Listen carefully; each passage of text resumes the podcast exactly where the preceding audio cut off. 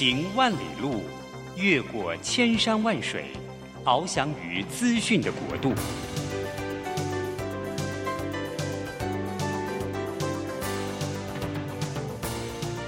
以全方位的视野，飞向更高更远的目标。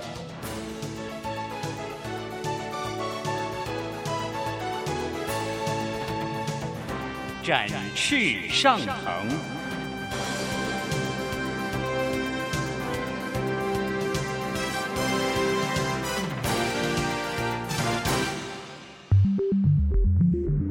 新冠疫情让世界变得不一样，工作职场、生活形态都在翻转变革，学习变成日常的必要必须。让俞国定每周为您搜寻萃取一本国外热门新书，与你在空中分享。俞国定制作主持，愉快读好书。欢迎大家来到愉快读好书，我是余国定。每个礼拜一的早上，我们在空中见面，在空中相会。对我们来讲，过了一个周末。那礼拜一大家都讲说 Blue Monday，这个早上要去上班，哎呀，在路上你知道其实是非常难过，因为周末多快乐多开心，但是呢，礼拜一要回到这个办公室，又有工作的压力，有各式各样的事情等着你去解决，所以很多人就觉得礼拜一早上确实是辛苦的早上。今天我们要跟大家来聊一聊，我们有可能来为自己创造一个快乐的大脑吗？如果我们能找到这个方程式，找到这个方法的话，我们了解我们的大脑为什么会不快乐，那我们要找到快乐的方法哈，这是人间中多么美善的一件大事啊！今天我要推荐的这本书叫做《创造快乐大脑》这本书呢，他我们今天请的特别来宾，请的特别贵宾呢，啊、是呃，他因为他工业非常彪炳啊，所以我要特别先讲啊。他是我人生中我第一个工作中呃的长官，他提拔过我。那我们今天请到的特别来宾是杨子江董事长，子江早安。早，各位听众早。好，我要讲一下这个杨子江，可能大家都认识，因为杨子江先生他曾经担任过我们中华民国政府的财政部的政务次长，也做过。台湾银行的董事长，哇！我刚听到这消息，我就吓死了。说哇，那以前我用的钞票也是你印的。呃，做过中华开发的总经理，那也做过这个呃正大呃气研所的老师教授。那他最重要，对我来讲最重要就是他是卓越杂志的共同创办人。大家知道，这个四十年前卓越杂志，我是呃我那时候很年轻啊，我就去闯到那个那个单位里面去，因为那个。公司卓越杂志是当时少数的这个啊、呃，除了天下杂志以外，第二本这个做这个所谓财经的专业刊物嘛，哈。是。所以我们本来是一个、呃、那个乡下人土包子，就进到那里面去才知道，哇，原来财经世界这么有意思，所以就展开了我三四十年的这个财经的生涯。所以说，杨子江先生，这个我要特别讲一下，这是我提拔过我的长官，是我的贵人。他今天。呃，为什么请他来呢？是因为他最近啊，不知道为什么事情哦，他这么厉害的哦，什么银行的董事长哦，什么什么什么这么厉害的人哦，他最近他创办了，为了一本书，他创办了一个出版社，就是为了这本书。这本书就是我们今天要讲的，叫《创造快乐大脑》，对不对？是的。先要讲这本书有这么厉害吗？会惊动这样子厉害的人？那他跟他的夫人王美英呃呃小姐这个一起来做这件事情，这怎么回事啊？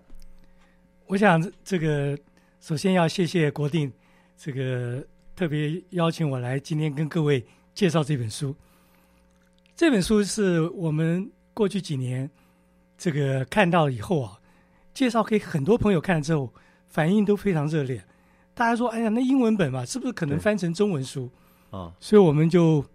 想说，这虽然是四五年前在美国蛮流行的一本书，读者反应很热烈。对，但是呢，我们也觉得说实在有必要介绍给国内的朋友，所以我们就成立一个出版社，把它买了版权。自己读了很开心，朋友读了也很开心，也很开心，因为每个人都感受感同身受啊。那主要原因就是说，各位了解，就是说脑神经，啊，这个大脑啊，以前来讲就是一个黑箱，所以人类以前对脑部的这个了解很有限。对对对。那后来呢，像这个，像这个核磁共振扫描，对，MRI，对，这些这个电脑科技资讯的进步啊，所以最近十年之内啊，脑的发展，脑是怎么回事啊？对，才从黑箱把它解开来了。对对对对。哦，才知道说哦，脑是怎么样影响我们的。对。哦，那脑的健康快乐非常重要啊。哦。所以这个可以说是这个是一个新的知识。对。今天不管我们年纪多大，年轻或年纪大，可以说这个知识呢，都是最近五年、十年才发展出来的。对，所以我们以前都不知道，所以有必要大家来了解。就当我们年纪大的时候，我们特别对脑的那个威力啊，特别有感觉。哦，我最有感觉的地方就是健忘嘛，哈。是是。那其实除了健忘以外，我最大的感觉是，哎，很奇怪，我的情绪会高会低。我的很多很多的这个生活上面的一些行为，我后来才知道，我看了这本书，我才知道说啊，原来全部是脑在控制的。是啊，我为什么一下突然会跟我太太吵架？我为什么突然突然去骂我的小孩？我为什么跟我的同事哈就很喜欢这个同事，我不喜欢这个同事？为什么这个组织或这个单位呃这个公司，我进去以后我就觉得很开心，还是会觉得这公司不是我的，不是我的，不是我的菜？所以我就觉得哦，原来这些东西是有道理的，不是乱搞的耶。是，所以这本有关脑神经科学的研究啊，啊出来之后，其实造福了大家对于自己对，对，于自己周遭朋友的了解啊，啊，就更进了一步。是因为，就是因为大家对大脑啊的知识越来越丰富了。对，那这本书的作者呢，他最大的贡献就是说，这些是新的科学。对，那怎么用？浅显易懂的文字，对，跟举了非常生活息息相关的例，对的例子，对。那这本书呢，他有讲四个关键的物质，对不对？简单讲就是说，脑是脑呢最重要的啊，就是回到人类，对，人类的大脑跟所有其他动物大脑不一样，人的脑是加强版的哺乳动物。加强版的哺乳动物，所有的哺乳动物、啊、基本上人是哺乳动物，但是人是万物之灵。啊，所以他的脑呢，构造、空间发展的潜力啊，比所有其他哺乳的动物都要大很多。不一样，对。但是不管怎么样，人是哺乳动物，哺乳动物呢，主要的目的呢，其实是以生存为主要的目标。生存，它要程序它的，就所有的行为，其实最终就是为了生存，生存为了程序下去啊。啊所以呢，任何的东西，只要对我们生存有帮助的，大脑就会散发出四种快乐元素，给你奖励。四种，四种，这四种是什么呢？就是我们讲到的多巴胺。对，常常听到，啊，常常听到，寻找需要的东西，不辞辛劳，找到了就很高兴。所以我很喜欢，呃，想去找新的玩意儿，那个就是多巴胺的这个多巴胺。啊啊，就很像，所以像我们这种什么呃 ADD 啊，什么注意力不集中啊，或者是过动的话，一天到晚就想要尝试新玩意儿，就是因为多巴胺分泌过多。多巴胺分泌给你就会快乐嘛，啊，所以就不断的去寻找，对，不断去刺激它，对。所以我跟我太太讲，我我我喜新厌旧，那是因为我多巴胺的作祟，你不要怪我。这个就牵涉到刚刚讲的 第二个，我们讲催产素，嗯，催产素又叫爱情激素，哦，那人呢？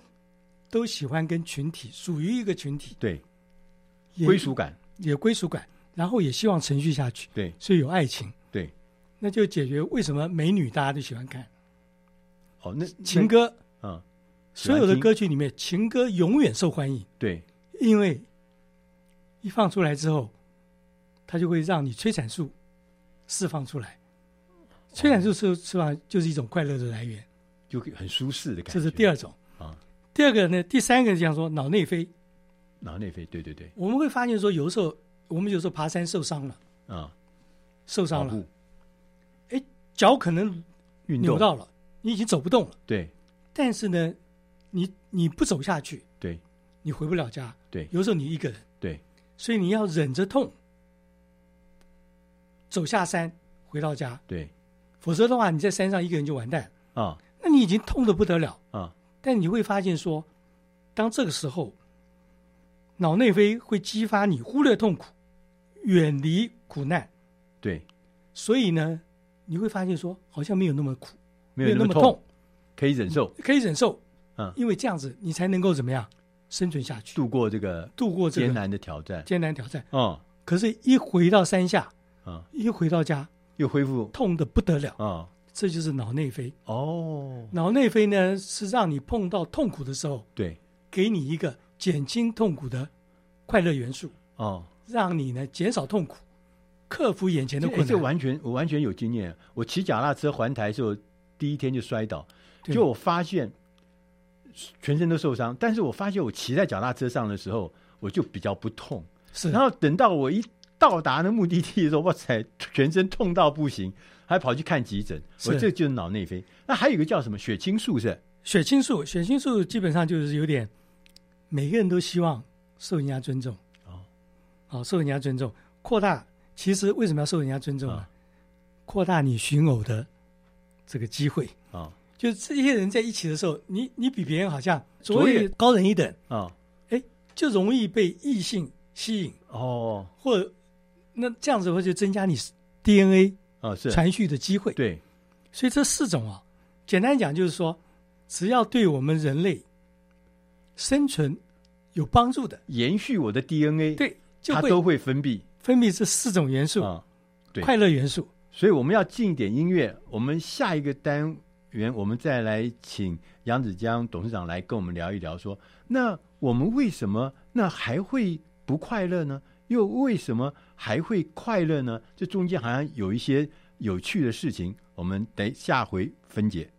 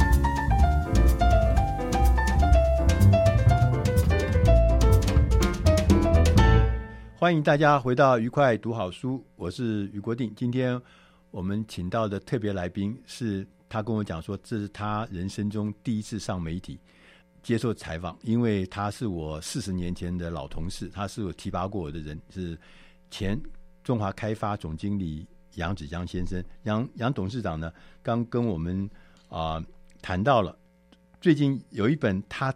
夫人王美英女士翻译的书叫做《创造快乐大脑》这本书，我们刚刚提到了很多事情跟大脑有关，就有一个重要的这个第一个这个结论，就是说，其实我们所有跟生存有关的事情啊，呃，都会刺激大脑产生快乐因子。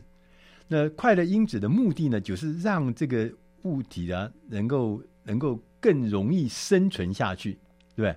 所以生存是造成、呃、快乐因子的重要的原因。是，只要只要我们的行为啊，哦、任何的东西对我们生存有帮助的，大脑就会释放快乐物质出来。对，人的大脑是演化而来的。对，这个演化呢，就是说，越有利于生存，它就会越给你鼓励。对。为为给你越给你掌声，对啊、哦，让你继续做下去。所以你看，我们在工作上也是这样子啊。你你在职场上面不断的晋升，不断的获得成就，那种快乐，对不对？是。那事实上，另一个角度来看，你的生存的能力就会更强。是。那这个就回到讲说，为什么我们人类的大脑啊，这个这么这这么有力量？对啊。那么人类就称为说是万物之灵。对。那简单讲，哺乳哺乳类动物有非常多种，为什么人类是哺乳动物里面的万物之灵？跟这个这个，特别是在各方面啊，养育其特长，长不大的小孩，或者说为什么可以不断的演化下去？对，然后在这个生物界里面，对，是一枝独秀，对，就是因为我们的大脑啊啊，它不断的。刺激我们对生存有帮助的事情。那另外一个事情就是说，人类的大脑跟所有哺乳类动物比，对，它大脑容量非常大。哦，为什么要非常大呢？因为人类碰到的环生存的环境可能非常复杂，对，挑战非常多，危险非常多。嗯，而且很多危险啊，可能是以后不知道的。就是以前没发生过，以前没发生过，就没碰过，没碰过。那我们的祖辈也没有碰过，也没有碰过，我爸也没碰过，对对，我祖父也没碰过。所以呢，人类的脑袋刚生下来的时候，我们脑子中的神经元啊，真正来讲没有完全部建好，大部分呢，可能百分之七八十九十都是等婴儿出生以后啊，要靠这个婴儿自己自己去学习学习，然后把他的这个大脑的这个神经元啊。把它发展出来，那个资料库是重新要建立的，是自己要建，大部分是靠自己。所以它是那个 CPU 的容量是很大。很大，嗯，那不像其他的动物啊，其他的动物生下来啊，可能百分之九十九十五啊，已经已经设定好了，哦，你自己能够发挥的空间很有限，哦，对对对，啊，所以呢，为人类的婴儿期为什么那么长？啊？啊，也是因为这样子，所以我们也特别告诉这个年轻的父母，对。婴儿期，特别七岁以前啊，婴儿期的教育跟环境非常重要。那等于是建立刚刚讲的那个 CPU 的里面的那些架构嘛？架构，它必须靠自己发展。对，啊，我们就举例来讲，你会看到说，这个长颈鹿啊、大象，对，他们的婴儿一出生下来，哎，奇怪，半个钟头之后他们就站起来，就站起来。那人类啊，婴儿下生下来啊。啊连头都抬不起来。对呀，对呀。你想说人类不是万物之灵吗？要怎么会连至少要一年以后才能够对对爬才能走吗？那人类万物之灵怎么会连长颈鹿的婴儿跟这个大象的婴儿都比不上了？这都是有道理。是不是因为我们他们是生长在野外，如果不能站起来，野兽来吃掉它？对，这可能是后面的一个考量。其实更更紧急的是啊啊，如果说大象、长颈鹿啊。他们的小孩一生下来啊，如果说半个钟头、一个钟头站不起来的话，嗯、他喝不到母奶，哦，这是更严重的事啊！他喝不到奶，他他可能马上十二个钟头一二十四小时他就不见了，就不见了，饿死了，还轮不到说其他野兽来吃他。哦，原来是这个原因呢、啊？对，那这我们以前都没有，我们都以为说可能是被怕被这个其他动物吃掉。对啊，对啊。啊，其实他那时候呢，最重要是一定要站起来，然后喝到母奶啊。嗯它才能生存。那婴儿不一样，人类的婴儿呢？对，他有负，所以人类婴儿呢，面临的危险可能更多，呃、嗯，更复杂，更预测不到。对，所以父母呢，必须在婴儿期的时候，很长的时间培养他们的大脑。啊，他所以每所以那时候学习的东西是非常重要，非常重要。会影响一辈子的。因为那时候呢，脑部啊，大脑会分泌一个我们讲说这个髓磷脂，对。髓磷脂会把那个神经元啊，嗯，包覆的很坚固，对。所以那时候学到的东西啊，啊不容易忘，啊，而且很稳固对啊。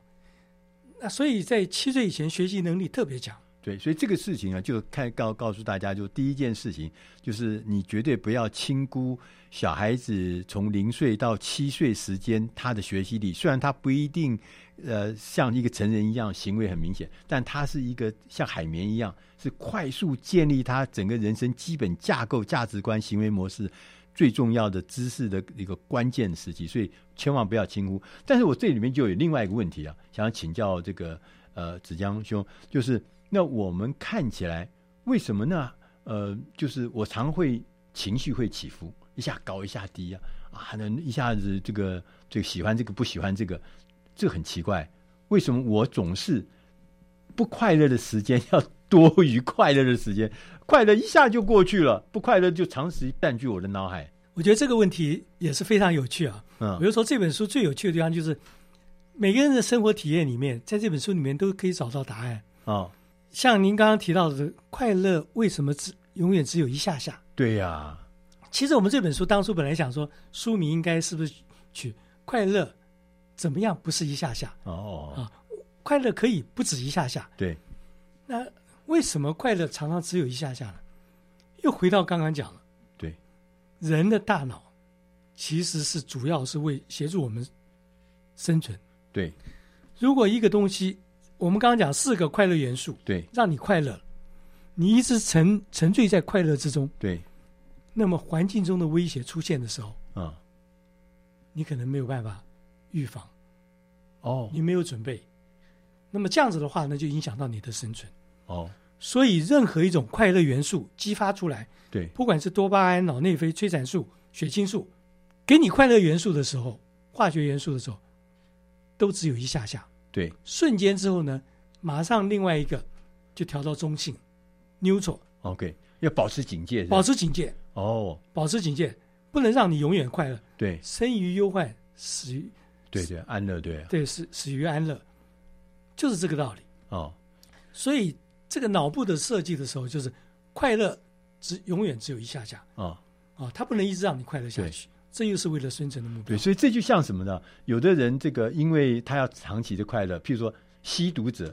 他就常常快乐啊，就就在那很棒的这样。那事实上，那个所带来的那个伤害其实是非常非常庞大，所以千万不要高估，也不要低估。就是说，那个快不快乐这件事情啊，你千万不要认为这个是很灾难，这是人类的本性呢。这就回到刚刚讲的说，我们每个人都觉得说，为什么我们永远是任何时间，我们觉得快乐跟不快乐啊，永远共存。对。然后为我们为什么我们的情绪啊，嗯，常常高高低低，对，起伏，对。其实我们大家应该了解，这是非常正常的一个现象。正常的哦，这是一个正常。所以以后我们碰到这种情况之后，有些事情你根本不要在乎。对。你说哦，原来大脑就是这样设计。对。你不必太挂在心上。对对啊。哦对，那这本书里面就告诉你很多方法。对，啊，当碰您碰到这个问题的时候，啊，但最重要就是告诉我们说，其实快乐只有一下下，随时要调到中性，这才是正常的，这才是正常。对，然后呢，有的时候为什么会创造一些啊不快乐呢？啊，所以不快乐其实它不是要摧毁你的。它是一种，它，它是一种警报系统。对对对，它是要为你能够活得更久、活得更长，让你能够免于危险的时候呢，能够让你可以生存、继续生存的这个机会会更大。所以，我们从这个快乐跟不快乐里面，我们有一个全新的认识。我们要进点音乐，我们下一个单元，我们再来请杨子江董事长来告诉我们，那我们怎么样来让我们是不是可以重新的建立一个。快乐的习惯跟模式。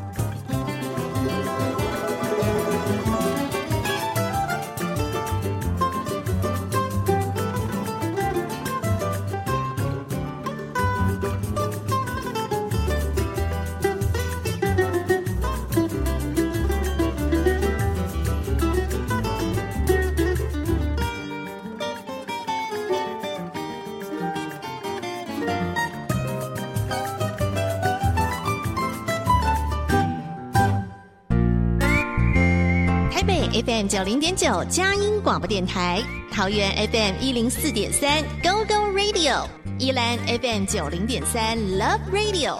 这里是佳音 Love 联播网，精彩节目欢迎继续收听。欢迎大家回到愉快读好书，我是于国定。今天我们的特别来宾是前中华开发的总经理杨子江。呃，总经理，那杨总呢？他呃，刚刚我们呃，从这本书啊，《创造快乐大脑》这本书里面呢，我们讲了很多大脑的运作，在快乐跟不快乐这件事情。哦，在这里面我还特别讲一下，呃，《创造快乐大脑》这本书呢，是翻译自国外的，他是国外的一位作家，叫做罗瑞塔·葛雷吉亚诺布鲁宁，我的名字好长哦。的呃的原著，那是呃杨总经理呢，他的夫人王美英他翻译的。对，我们乐乐国际出版社出版。对对对对对，他要特别强调，这个书不是他原著，他只是这个做一个出版人，对，来出这本书啊。那呃，因为他很客气，他那但是这本书呢，呃，他推荐给我的时候，我就看了以后，我就觉得实在是太精彩，太有意思。我们刚刚谈了很多有关于快乐这件事情，那。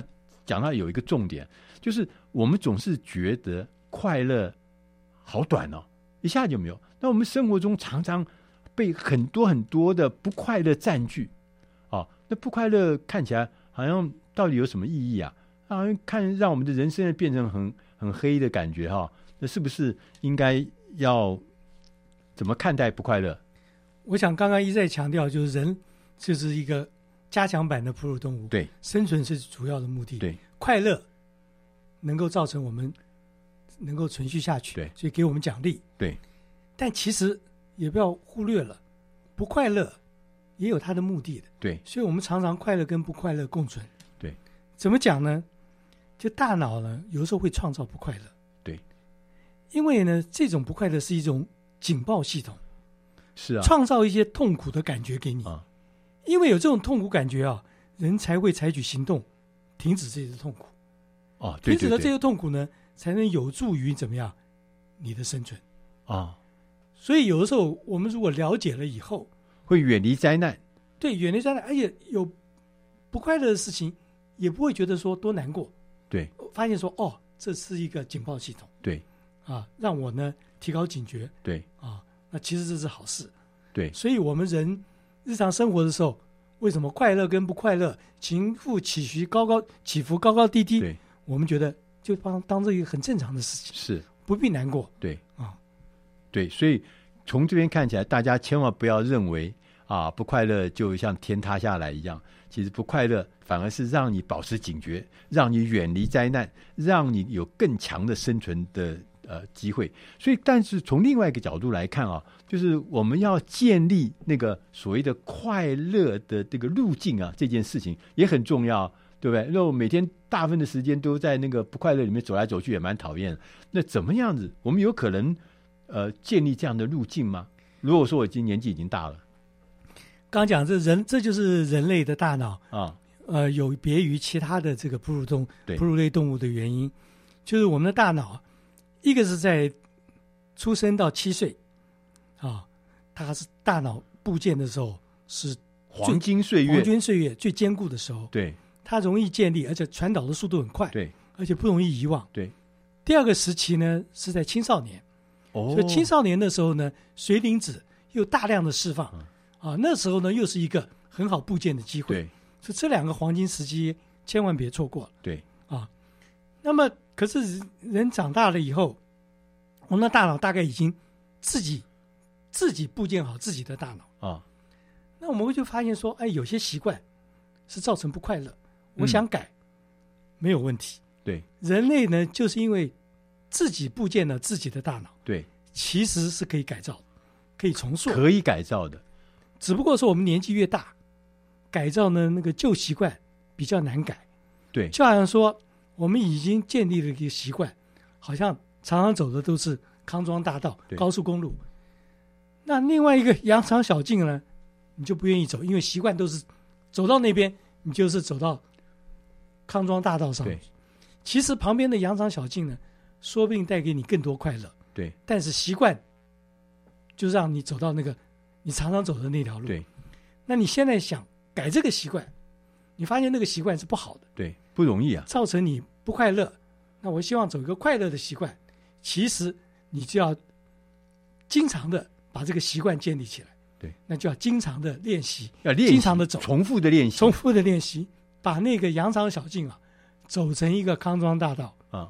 以后呢，那原来那个康庄大道，因为不走，就变缩，会缩小，变成一个羊肠小径。是，然后呢，因为经常走，作者特别讲四十五天啊，你碰到的困难再大，你要一步一步啊，哦、有计划的。啊，四十五天就可以培养一个。全新的一个快乐习惯，快乐习惯中间呢，千万不要气馁啊，然后也不要因为觉得这个目标太远大了，或者说每一天的进步太少啊，你就放弃。那你自己有这样的经验吗？四十五天真的改过什么？例如说，我们讲说，有时候我们早上的时候大家都希望大家都赖床啊，晚点起来，晚点起来。对，但其实早上起来运动啊是非常有帮助的。对，那么。我们呢都习惯于说，刚开始说很兴奋啊，对啊，一开始几天，后来就觉得说，哎呀，累了，累了，而且要很早起床。对，而且今天今天天气不好，有时候天气不好，今天冷啊，冷啊，有很多借口。啊，昨天比较累啊，对啊，或者说今天睡得晚啊，啊，这个太阳又太大了，对啊，这或者又下雨，对。那其实像这样养成一个运动的习惯，其实呢，你没有运动的人一开始觉得非常痛苦，对。可是呢，其实你只要呢。每一天坚持去走，一开始你假如说可能要走两公里，你开始走五百公尺也没关系，一千公尺也没关系，一千一、一千二，持续下去，这个快乐习惯就养成了。所以刚开始的时候，譬如说走路这件事情，长短不是重要，对，重要是次数，次数你一定要去重复啊、呃，重复不断的去，然后就是走两公里也好，走五百公尺也好，你就是要去。你不可以不去，对不对？就是要做啊、哦。那另外呢，就是说有些事情，我们所以有一种心情不好，就是你会发现有些事情我们没有办法控制的。对，其实碰到这个时候呢，你而且是琐碎的小事，琐碎小事你没办法控制的。其实呢，你自己要要和自己啊、哦、和平共存，说这些小事呢，我根本不需在意啊，因为这不是我能控制的。哎，我我我有时候常常情绪上会有那种某个人讲了一句什么话就暴怒，有没有？是，就暴怒。我就是觉得我自己吓到，这种这种这种看起来一个芝麻小事，怎么会暴怒？然后人家就说这是他的这个红线，不要去踩他的红线。这这这个这个是人常有的，对？人常有的，其实这些红线其实都可以改变，都可以改变。其实人人基本上最大的优点就是，只是年纪大的时候改变比较辛苦一点，比较慢。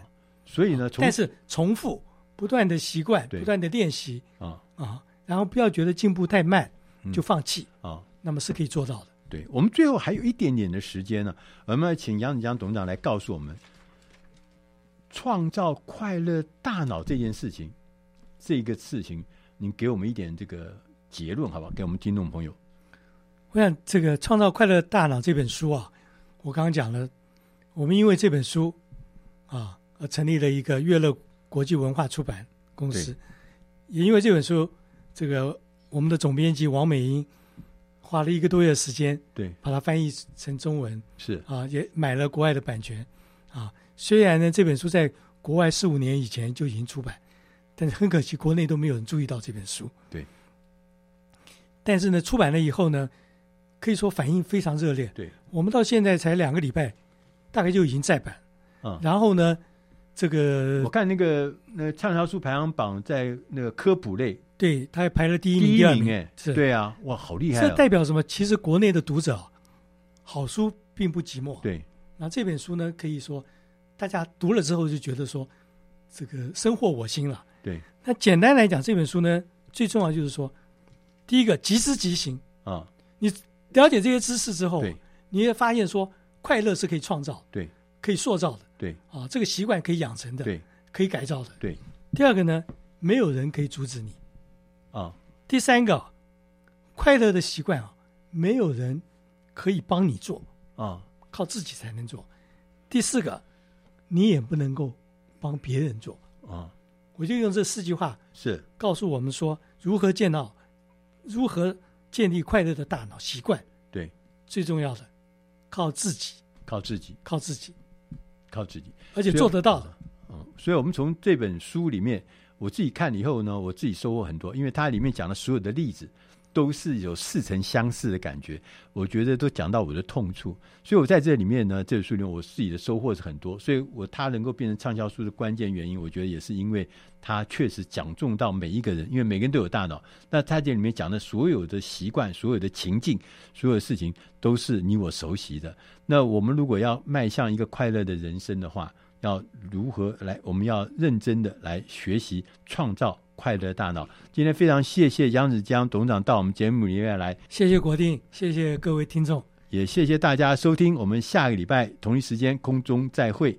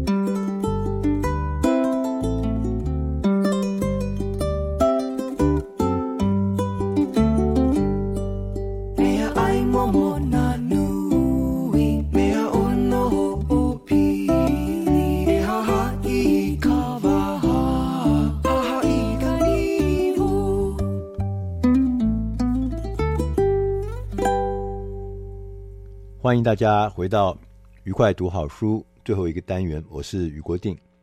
今天为大家选读的这本书是跟我们所谓的魅力有关的，沟通魅力。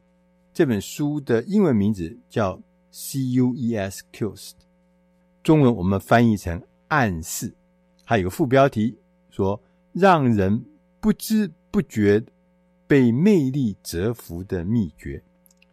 对，讲到这一段，我们就会想起同样的内容，同样的一段内容，有不同的人去沟通、去简报，甚至去谈判，出来的结果却会是不太一样，甚至是天差地远。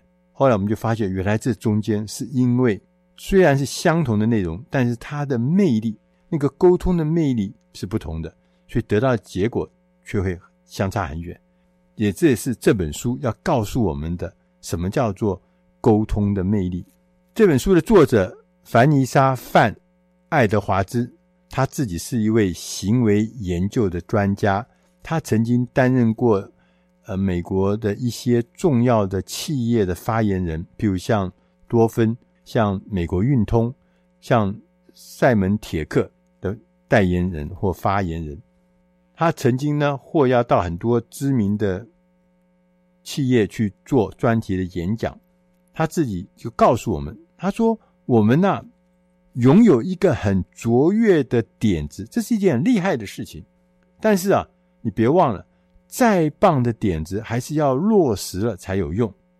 而我们实际我们将我们点子转化成行动之前呢，我这个点子这个 idea 必须要先被提出来，再经过讨论，再经过理解，最后同意才能够过关、啊。这就牵涉到了沟通的过程。沟通呢是一门艺术，但是呢，其实它也确实存在，它是一种魅力，一种沟通的魅力。它可以让你呢更有自信，更容易获得他人的注意跟正面的回馈。根据美国普林斯顿大学的研究发现，有魅力的人呢、啊，展现出两种特质：一、亲切；二、能干。你现在想一想看，好像确实是这样子哦。那个有魅力人通常都是能干的，而且是亲近的。能干的，但是是一个。不亲切的人，你也不会觉得他有魅力。确实，我们喜欢呢、能力好，而且呢非常平易近人的领导人。我们可以信任的伙伴，通常我们可以跟他一起分享秘密。紧急的时候呢，可信任的伙伴也能够帮得上忙。我们跟态度友好又有能力的人一起合作，一起工作。换句话说呢，我们一直都在寻找亲切又能干的人。接着，我们下面呢，我们来看看作者他强调的说，我们在沟通的管道有四个。第一个是非语言的暗示。他说，我们通常沟通有一半以上，甚至到百分之九十，不是靠语言。我们散发那个亲切的魅力是有小的。一些诀窍，第一个，身体往前倾，可以让人家觉得你是一个认真的人。点头，听人家讲话的时候点头，是会鼓励对方说更多的话。听对方讲话的时候，你把眉毛扬起来，对，扬起来，而不是往下坠。往扬起来的眉毛呢，可以传达赞同、兴奋跟好奇。同时，微笑。会引发好感，而且呢，带动对方也会有相同好感的反应。适当的模仿对方，会使你呢更讨人喜欢。这就是散发亲切的魅力的方法。那如果你要散发能干的魅力的话，你要尝试第一个放松舒展的姿势，不要什么。刚刚讲的双手双臂，然后呢，把它放在你的胸前，千万不要啊，那就不放松，那不舒展。同时，你要练习缩小眼睛。为什么缩小眼睛呢？你缩小眼睛的时候，是暗示对方你正在仔细的观察，而且正在深思熟虑之中。同时呢，你的两个手，如果你的十个指尖呢互相触碰。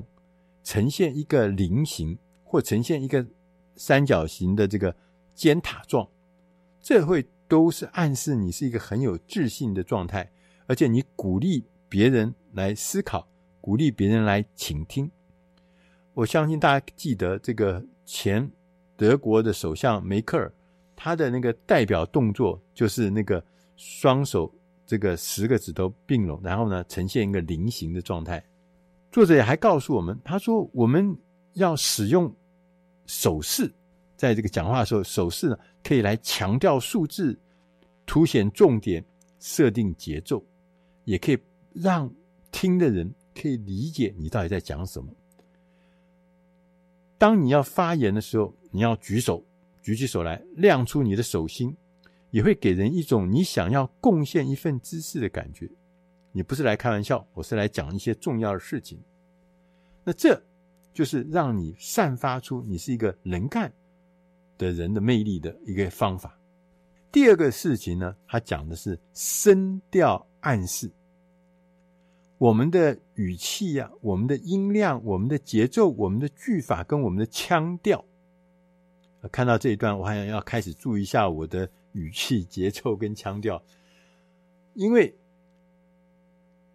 刚。刚前面讲，同样的内容，我们可以从一个人不同的人的声音中看到很多东西，我们可以从声音中看到他的情绪，看到他的意图，跟看到他的个性。英国的柴契尔夫人，她是任期做最久的首相哦。柴契尔夫人呢，她在当年轻的时候还在当议员嘛。她在当议员的时候，她的发言呢，在议会上面发言，常常被人家打断，而且呢，常常呢都没有人听。她讲的很大声，或讲的很用力，但是没有人在在乎她。当她一九七五年的时候，她当选了首相之后，她就觉得这是她要改善的。他要必须要让人家更专心、更专注听他讲话，他就去接受了所谓声音的训练。在这训练过程中，他们训练柴契尔夫人要降低声调，要呼吸要更加自然，不要憋气。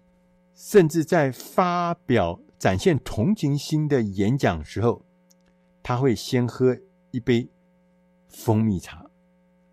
当他想要发表一个有力的演讲的时候，他就先喝冰水，因为。不管是喝蜂蜜茶、甜水，或者是喝冷的冰水，它对于声调啊的影响是很明显的，它会让人感觉不同的魅力。第三项，词语的暗示，在电子邮件上、在简介上，或在其他书面的文字资料上，我们也可以用一些有力的词语来进行魅力的沟通，而透过这个词语。来表现我们的亲切，表现我们的能干。他就举了一个例子，是一九九六年 Hotmail.com 刚刚推出的时候呢，他就在想说，我要做一些广告，让更多的人用我的这个 Hotmail。那最后呢，他想到一个很简单的方法，就是他在每一封从 Hotmail 发出去的电子邮件的底部，他都放上一行字，上面写着 “P.S. I love you”，请到。hotmail.com 取得免费的电子邮件服务，结果大获成功。因为很多人收到信以后看到哦，这有提供免费的，所以大家就会觉得很棒，这个很有用的这个电子邮件的服务。同时呢，它很亲切，就这样我就加入了。所以很快的，他就获得很大很大的成功。一年之后呢，Hotmail 就被微软用四亿美金收购。是在很早以前，一九九六年，大家可以想象，后来微软就用 Hotmail.com 变成他们官方提供的所谓的邮件、电子邮件的平台。这就是词语的暗示的力量。第四个是形象暗示，我们穿的衣服啦，我们的办公环境啦，甚至我的办公桌啦，你穿搭衣服的颜色的搭配啦，都散发暗示。这是有科学研究的，不同颜色会转达不同的情境、不同的讯号。譬如说，我们说黄色，这个是个暖色系，它就传达了那种同情和人性的感觉；绿色传达的是一种生态友好的感觉；红色是激发了行动力；蓝色会触发平静、生产力跟信任。所以很多人喜欢穿蓝色的衣服去开会。就是因为它会散发平静、生产力跟信任。当然，你也甚至还可以发展出或选择一个个人的品牌颜色。大家想想看，像贾伯斯不是每一次出来都穿他那个高领的黑色的羊毛衫吗？那就是他个人品牌的颜色。你也可以这样做。最后呢，作者呢还告诉我们，他说这个学习暗示或认识暗示这件事情，其实。不是只是靠我们研究跟学习，我们要靠的是行动，从行动中学习，这才是最重要。当我们知道暗示如何的发挥作用了后，你就能够放大你的讯息，并且呢，增加你的影响力，你就不会再被低估，也不会被忽视，甚至会被人家误解了。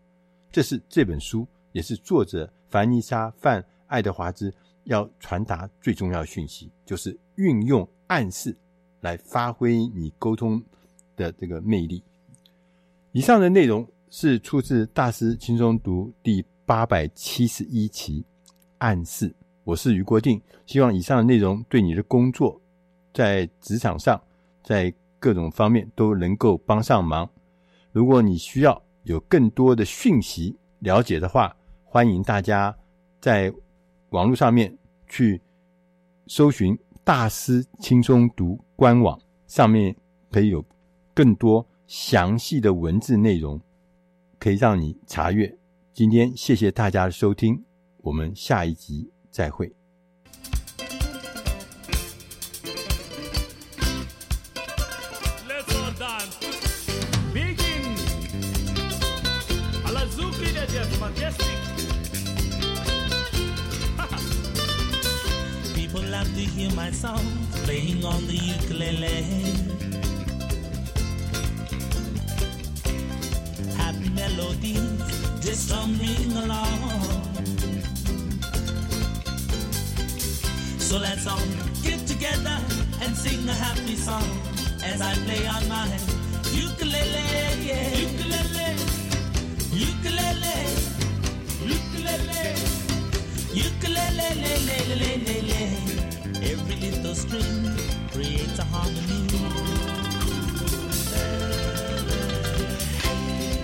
every stroke I play, the rhythm starts to rhyme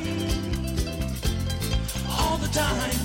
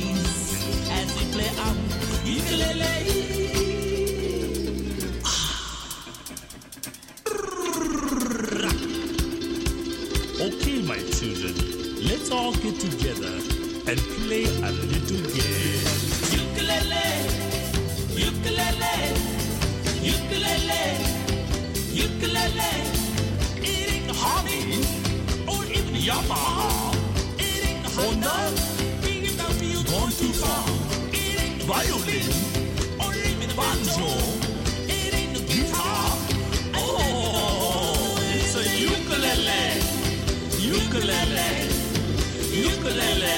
That's right. Ukulele, a lovely little instrument. Ukulele, ukulele, ukulele, ukulele, yeah. Wasn't that fun?